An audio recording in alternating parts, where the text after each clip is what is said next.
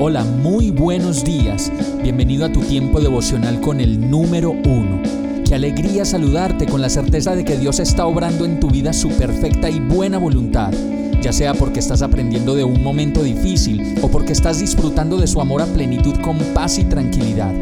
Llegó la hora de tomar tu Biblia, pues de seguro Dios te va a hablar, te va a reconfortar y lo mejor de todo, te va a dar las respuestas que estabas buscando. ¿Qué esperas? Vamos, súbete de una vez en este pequeño pero eterno vuelo devocional con destino al cielo. Y el mensaje de hoy se llama Tú no manejas. Mateo 16:24 dice, Luego dijo Jesús a sus discípulos, Si alguien quiere ser mi discípulo, tiene que negarse a sí mismo, tomar su cruz y seguirme.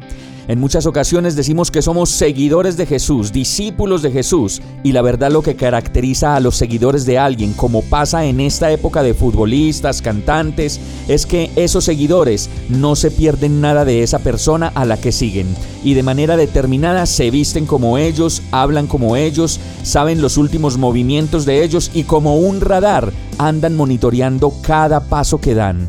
Eso deberíamos ser nosotros como seguidores de Jesús, personas que constantemente estemos queriendo saber qué dice Jesús para poder hacerlo, que permanentemente monitoreemos a Jesús para poder ser como Él, vivir como Él y como lo hacen muchos fans, identificarnos como seguidores de Jesús de tal manera que cuando nos vean digan, wow, ese es un seguidor de Jesús.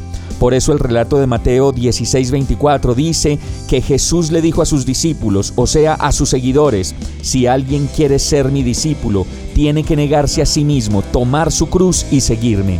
Y en la versión de Message dice que Jesús se puso a trabajar en sus discípulos y les dijo, cualquiera que tenga la intención de venir conmigo, tiene que dejarme liderar. Y esa es la razón de un seguidor de Jesús, dejarlo que Él lidere.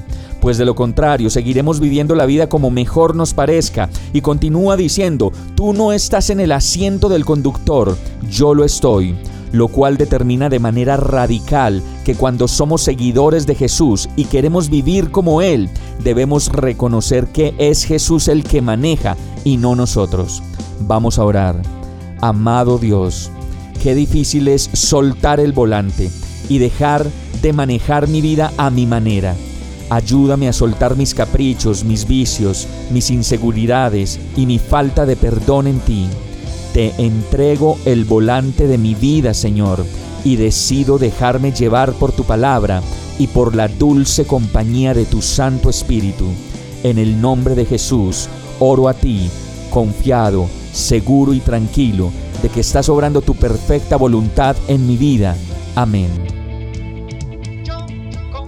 Hemos llegado al final de este tiempo con el número uno.